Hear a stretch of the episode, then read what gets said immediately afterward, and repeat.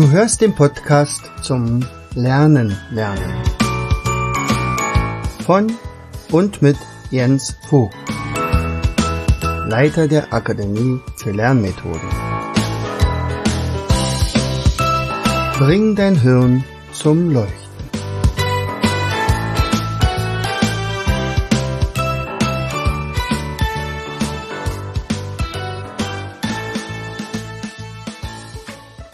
Hallo und herzlich willkommen zu einer weiteren Episode unseres Podcastes Bring dein Hirn zum Leuchten. Hier ist wieder dein Jens und ich freue mich, dass du heute hier eingeschaltet hast.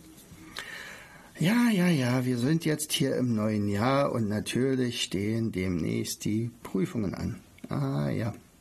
Na, hast du vielleicht auch den einen oder anderen Prüfling bei dir zu Hause, das ansteht? Prüfungen können ja in vielerlei Hinsicht sein. Nicht? Das eine ist vielleicht äh, die, den Abschluss der 10. Klasse oder das Abitur oder vielleicht die Lehre oder Gesellenprüfung oder die Fahrerlaubnisprüfung und vielleicht bei dir selbst irgendwelche Prüfungen, die für den Karrieresprung nötig sind oder die auch wirklich nötig sind, um deinen Job zu behalten und was auch immer.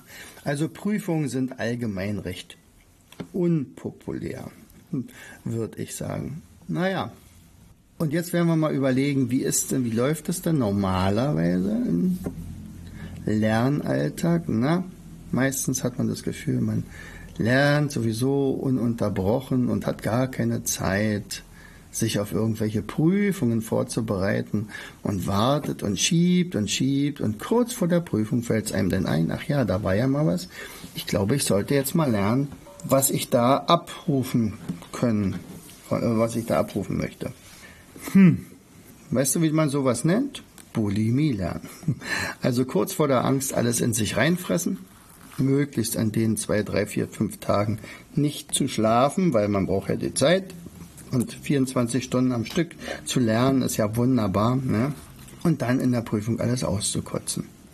Und dann sind wir bei Bulimie. Das Blöde an dieser ganzen Methode ist natürlich, es bleibt nichts hängen, gar nichts. Also alles, was ich die ganze Zeit über gelernt habe, ist sozusagen den Bach runtergegangen.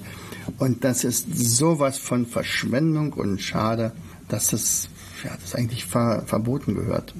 Ja, was ist denn nun die Alternative?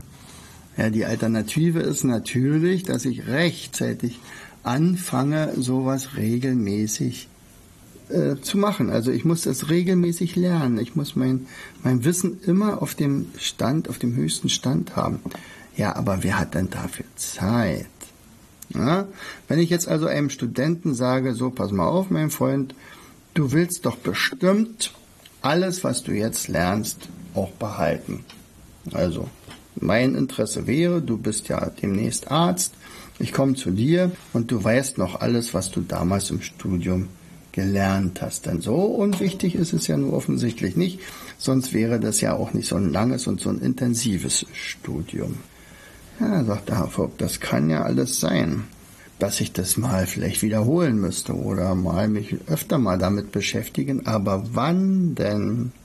Wann soll ich das dann machen? Ich werde Ihnen mal meinen Tagesablauf sagen. Also ich stehe früh auf, gehe in die Uni, habe zwischendurch mal irgendwelche Pausen, weil die Vorlesungen nicht rund, rund um die Uhr gehen, sondern ich muss mal dahin, dann muss ich immer wohin fahren und so weiter. Und am Ende bin ich ziemlich geschafft.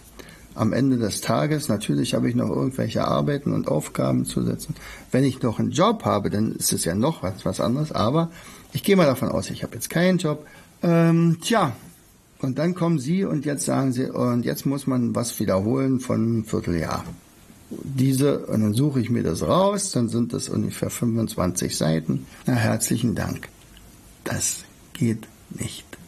Lieber nehme ich das in Kauf, dass ich dann erstmal durchziehe, alles, was ich hier so lerne, oder sagen wir mal aufnehme, oder wenigstens aufschreibe, ja, habe ich erstmal irgendwo abgespeichert in irgendeinem Ordner oder Hefter, aber angucken werde ich das erst wieder kurz vor der Prüfung. Und das ist ja wieder dieses Bulimie-Lernen. So, und jetzt haben wir den Fall, zum Beispiel der Doktor, ja, der mich jetzt behandelt, der guckt mich groß an, bei einer Nase tropft, der muss nachschlagen. Okay, könnte sein, warten Sie mal, ich muss mal nochmal nachschlagen. Wir hatten das mal in der Vorlesung, aber ich weiß gar nicht, wenn wir bei der Aufzeichnung sind. Ach, ich nimmt dann noch ein Buch raus, noch ein Buch raus und sagt, ah, wissen Sie was? Sie haben Schnupfen. Oh, jetzt muss ich nochmal gucken, was man dagegen macht. Mhm, mhm, mhm, und so weiter, nicht? Also, das ist jetzt natürlich übertrieben. Aber ganzheitliches Wissen wäre schon gefordert, wenn so nicht klare Symptome da sind. Wo könnte man angreifen? Wo müsste man eventuell mal einen Test machen? Wo muss man eventuell Blut abnehmen? Wo müsste man das rauskriegen? Und wie muss ich das Blut auswerten? Und alles so eine Sachen. Wenn ich das nicht weiß, sondern nur bis zur Prüfung gelernt habe, wird es schwer. Und die armen Patienten, die dann auf so einen Arzt stoßen.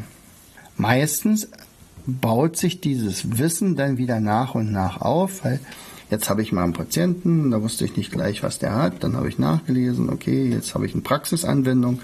Okay, beim nächsten Mal ähnliche Symptome könnte das ja auch sein. Und dann, ähm, ja, dann ist das halt eine Erfahrung, die ich gemacht habe. So, aber wie ist denn jetzt die Alternative?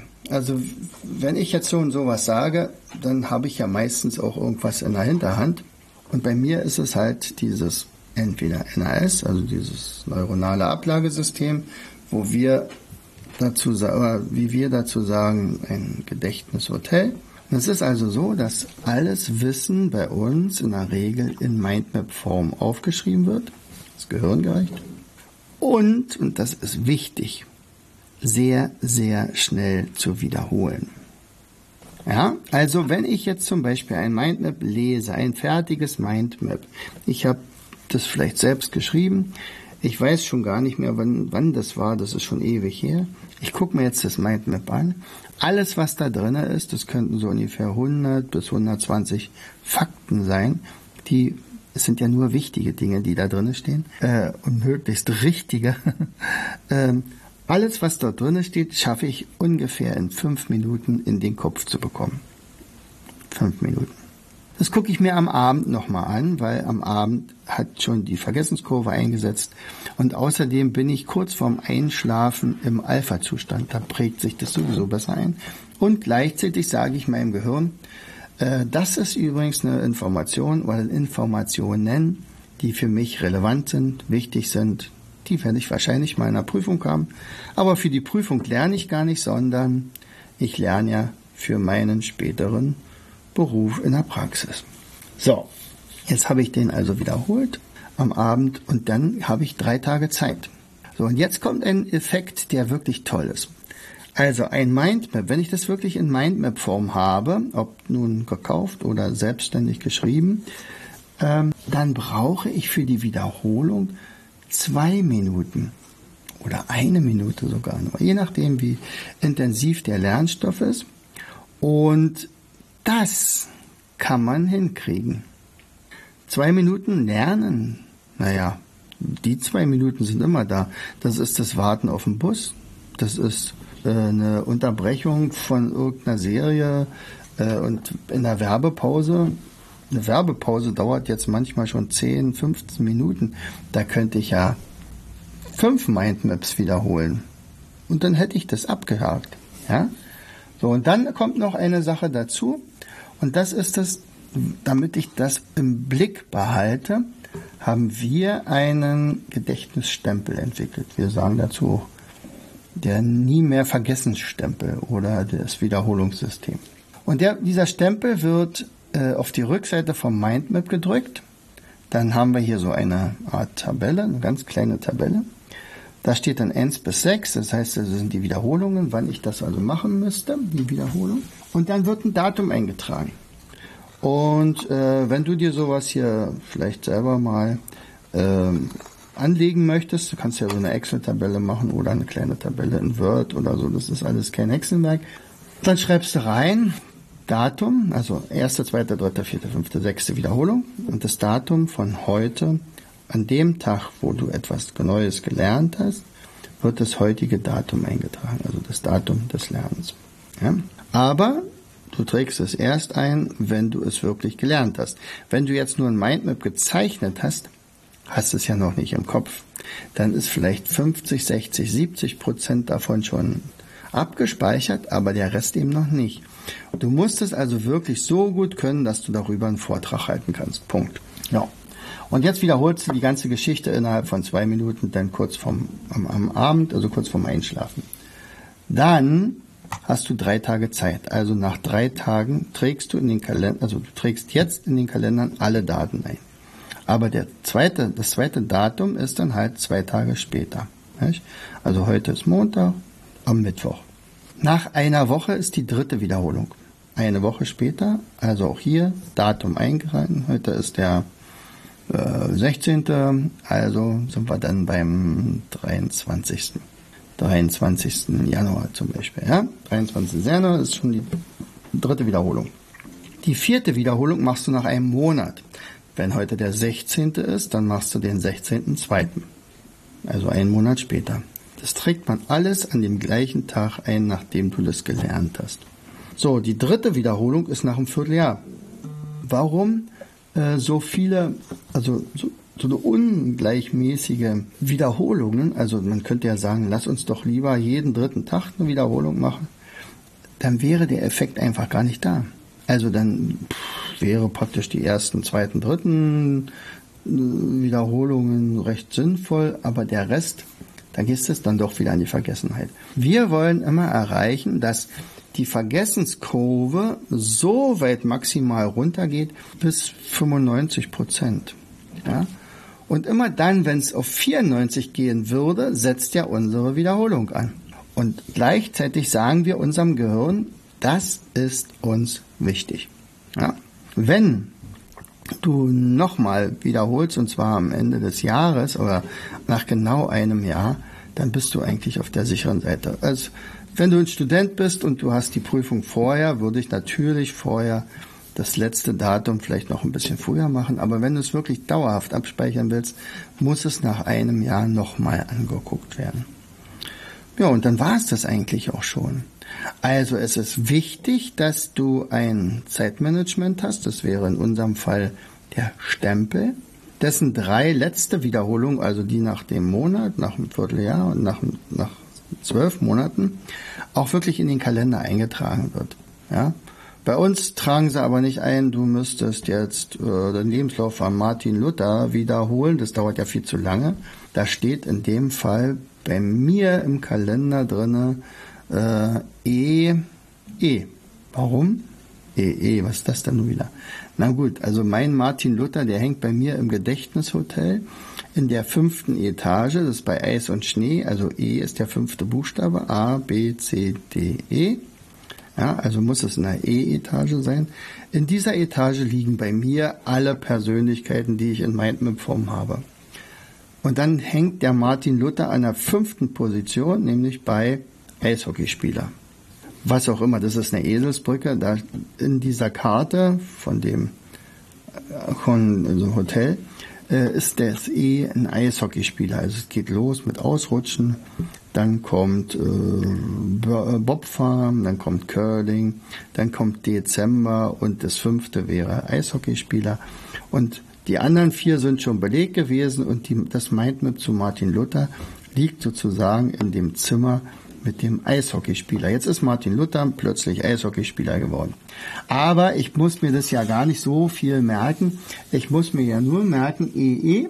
Und wenn ich will, kann ich nochmal nachschlagen. Aber in der Regel weiß ich das. In der Regel weiß ich, dass unter Eishockeyspieler Martin Luther abgespeichert ist. Ja, und dann kann ich eben aus dem Vollen schöpfen, wenn ich das Mindmap vorher regelmäßig gelernt habe.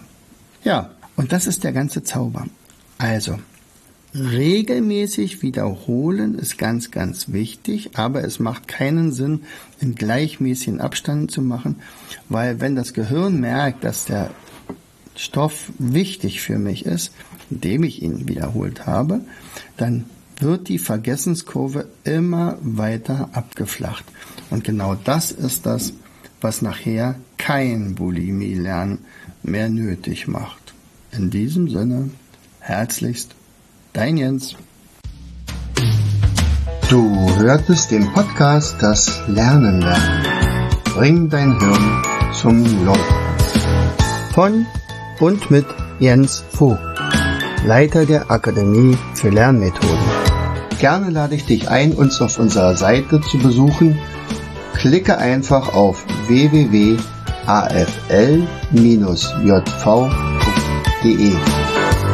Hier findest du weitere wertvolle Hinweise, die dein Lernen machen.